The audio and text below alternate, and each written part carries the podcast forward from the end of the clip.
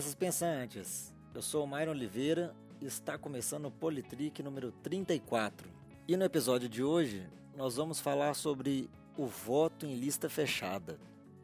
Parece que a conversa aí no momento é implementar o voto em lista fechada no Brasil. Existe já um projeto de lei, né, no, na verdade, uma proposta de eleição, é a PEC número 61 de 2007. Essa PEC, além de falar né, da lista fechada, ela também fala da questão do voto distrital.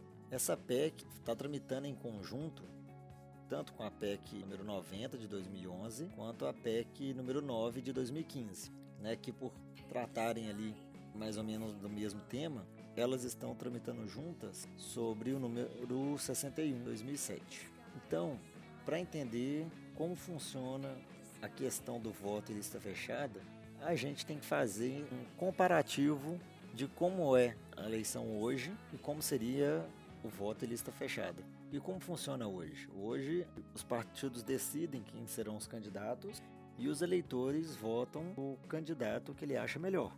Porém, os votos não vão para o candidato, eles vão para o partido. Né? Quem, quem ganha as cadeiras são os partidos. Então, se o partido ganha cinco cadeiras, aí os cinco candidatos mais votados daquele partido que vão ocupar essas cinco cadeiras. Então, pensando numa Câmara Municipal, se uma Câmara Municipal 20 cadeiras. Dessa forma, não necessariamente mais votados ocuparão essas 20 cadeiras. É como tem uma distribuição em partidos, distribuição, às vezes não são 20 mais votados que vão ocupar essas 20 cadeiras. Essas cadeiras são distribuídas de acordo com uma regra, uma forma que dentro do partido, sim, né, dependendo de quantas cadeiras cada um tem, que estabelece que são os mais votados que vão ocupar aquelas cadeiras. Isso é como é hoje. Como seria então a ideia do voto em lista fechada? Antes das eleições, os partidos então apresentariam quais são os seus candidatos. Porém, na lista fechada, os candidatos eles são, são ordenados. E o eleitor não vota no candidato, ele vota no partido. Então, continua com aquela questão de que a distribuição de cadeiras são do partido. Porém, como a lista é fechada e é ordenada, se um partido, no mesmo exemplo, ele consegue cinco cadeiras, serão aqueles cinco primeiros da lista, né? O primeiro, o segundo, o terceiro, o quarto e o quinto. Então, aqueles que vão ocupar essas cadeiras que o partido conseguiu. Essa é a diferença básica entre a lista fechada e a chamada lista aberta. E essa PEC que está discutida no momento, ela não permitiria a coligação entre partidos. Hoje os partidos podem coligar né, a lista né, entre eles e no voto em lista fechada não teria essa possibilidade de coligação, unicamente os partidos.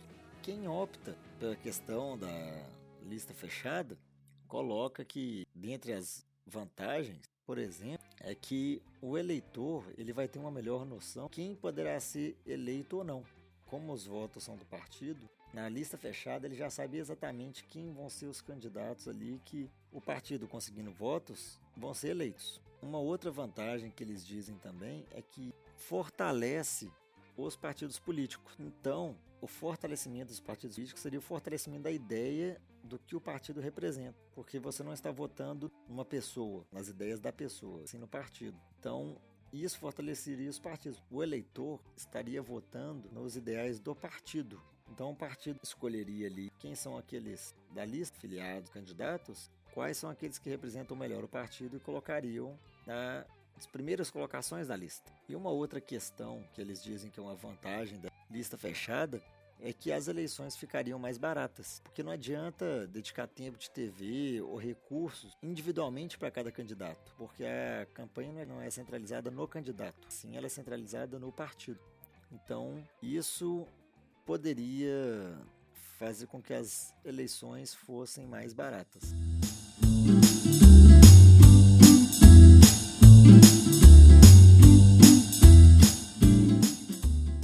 Falando aí um pouco dos pontos negativos, é que hoje, pensando no eleitor brasileiro, como funciona, ele não teria essa noção de, de ele estaria sendo representado pelo partido. Porque hoje a ideia é que o eleitor ele acha que está sendo representado pelo candidato. Então é difícil ter essa mudança de, de visão de uma hora para outra, já que os políticos aí estão trabalhando para que essa mudança já essa né, aprovação da PEC já valeria próximas eleições agora em 2018. A visão então do eleitor é que ele teria pouca escolha de quem seria o eleito, né? A, lista é feita pelo partido. Então, teoricamente, os partidos escolhem quem vai ser eleito. Esse aí seria um dos problemas. Um outro problema é que pode ocorrer candidatos acabarem é, comprando um lugar na lista. Candidato aí que tenha muito dinheiro, alguma coisa assim, ele poderia comprar uma posição melhor para ele nessa lista. Poderia ser o primeiro, segundo, terceiro ali, de acordo com o tanto que ele financiaria o partido. Isso também pode ser uma desvantagem. É interessante observar também que um partido poderia colocar, por exemplo, os chamados puxadores de votos em posição seja o primeiro lugar. Se um partido tem candidato que consegue muitos votos, que ele é, que é chamado de puxador de voto, se colocar ele em terceiro lugar na lista, por exemplo, como ele é um puxador de voto e os eleitores desse candidato realmente querem que esse ocupe uma cadeira, vão trabalhar em cima para que o partido consiga muitos votos para conseguir pelo menos as três cadeiras, porque já que ele é o puxador de voto, né, trabalharia-se em cima dessa ideia de que os eleitores deste candidato, é, de que esse candidato tem que estar lá. Então, teria que conseguir muitos votos.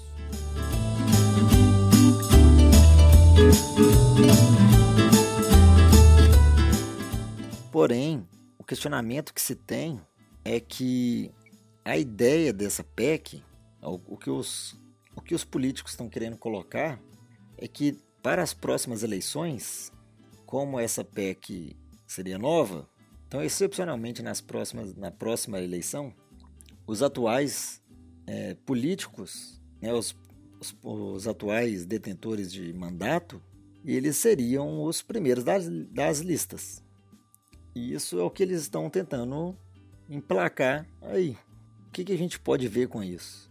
Muitos desses, hoje, né, políticos aí, podem estar encrencados com a justiça e com essa vantagem deles estarem nas primeiras posições da lista dos partidos, eles têm mais chances de se reelegerem e, consequentemente, manterem o seu é, foro privilegiado e serem julgados então só por uma instância superior. E como a gente tem visto aí, e já foi falado em um programa no passado, as, o STF demora muito para poder tomar uma decisão né, a respeito dos políticos. Né? Então acaba é, perdendo prazo para poder julgar esses políticos. Então, esse daí também seria um, uma desvantagem que aí eles estão querendo colocar já, nas próximas, já na próxima eleição.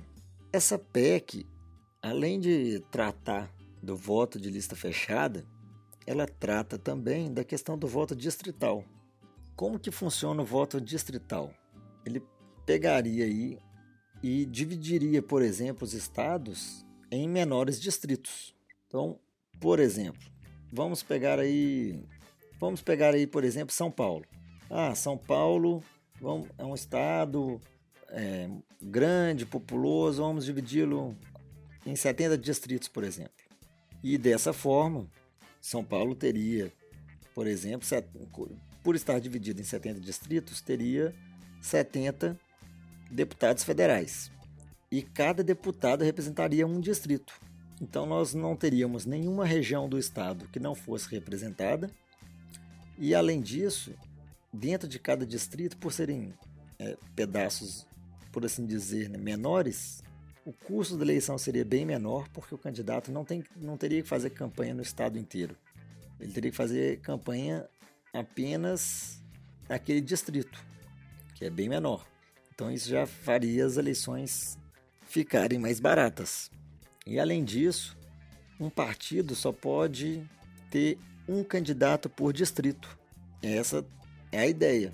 Mas a PEC, essa é a ideia do voto então distrital, que seria dividir em distritos menores para o eleitor também ter um contato mais próximo de quem está elegendo. Assim ficaria mais fácil a fiscalização e também a transparência. E, consequentemente, também a cobrança em cima deste político. Por ele estar ali mais próximo, seria muito mais fácil.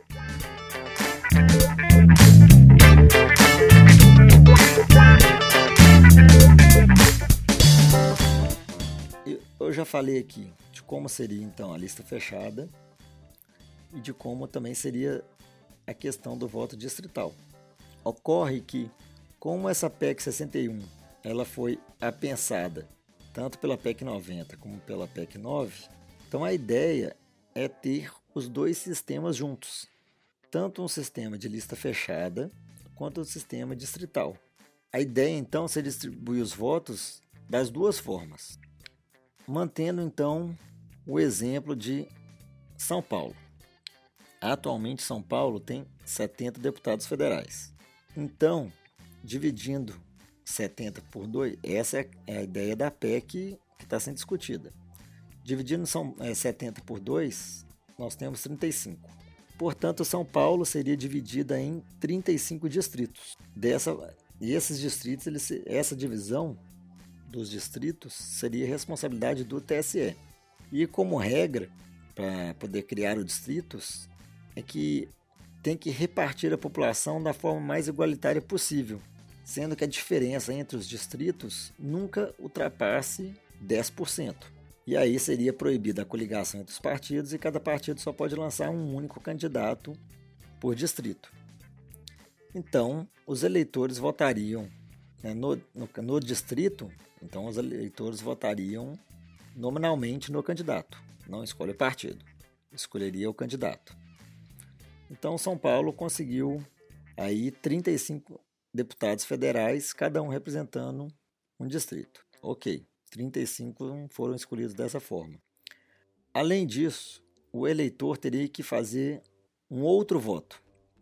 Este outro voto que o eleitor daria seria para o partido, para poder escolher então da lista fechada do partido. Então, nas eleições, o eleitor votaria duas vezes para deputado federal votaria nominalmente em um candidato para o distrital e daria um segundo voto para um partido que é para poder eleger aí na lista fechada. Agora, vamos supor que um determinado partido na lista fechada ele consiga duas cadeiras, duas vagas. Porém, no voto distrital, ele ganhou, este mesmo partido ganhou em três distritos ele tem a garantia desses três distritos, esses três votos que ele conseguiu. Porém, na vo no voto no partido, ele só teria direito a duas vagas. Então, na questão da lista fechada, ele não teria, ele não elegeria candidato nenhum, porque ele tinha direito a duas vagas e conseguiu três nos distritos. Esse é um problema. Agora, se um partido consegue cinco vagas na votação do partido mas ele conseguiu dois distritos. Esses, esses dois candidatos eleitos nos distritos estão garantidos e as outras três vagas seriam distribuídas na lista fechada elaborada pelo partido antes das eleições. O problema é que isso acaba gerando algumas vagas extras, porque partidos que ganharam nos distritos, mas que não conseguiram na, no voto para o partido, o voto partidário, como as vagas dos distritos estão garantidas, acaba que vão surgindo vagas extras. Então, hoje que a Câmara dos Deputados tem um máximo de 513 deputados, esse número pode ficar variando um pouco para mais. Porém, a nossa Constituição estabelece que nenhum estado pode ter mais do que 70 deputados na Câmara. E hoje em dia, São Paulo é o único estado que tem 70 deputados. Então isso está gerando um, um, problema nessa PEC. Então o senador Valdir Halp, que é o relator dessa PEC, ele pediu a retirada temporária da PEC na pauta da CCJ para que seja feita os ajustes no relatório, que é para tratar justamente nesse ponto. E que e aí ele pediu um prazo aí de uma semana, mais ou menos, para poder retornar com essa PEC à pauta. Então, esse número total de deputados de 513 pode variar um pouco para mais, né, é, dependendo dessa situação das vagas extras.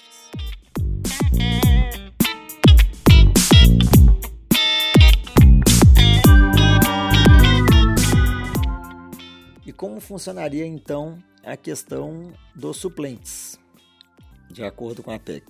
Os deputados que foram eleitos então na lista partidária, eles serão substituídos aí pelo próximo da lista, seguindo ali a ordem da, da lista, da lista fechada. Agora, os deputados que foram eleitos para os distritos, eles só vão poder ser substituídos por nomes da lista se a vaga surgir nos seis meses anteriores à eleição que estiver sendo programada. Caso essa, essa cadeira fique vaga num prazo maior de seis meses, vão ocorrer novas eleições para poder ocupar essa vaga, essa cadeira aí que ficou vaga. Eleição específica naquele distrito só para ocupar aquela cadeira. É, alguns países adotam a questão da lista fechada, outros países adotam a questão dos votos distritais e tem países que adotam é, o sistema misto, tanto a lista fechada quanto o voto distrital. Então, isso não está sendo criado no Brasil. É, isso já, já é feito em alguns países. Nós não estamos inventando nada aqui. Agora, essa é uma mudança muito radical no sistema eleitoral para poder ser definida na correria antes pra, das próximas eleições. Para ser definida aí na correria para poder já valer para agora.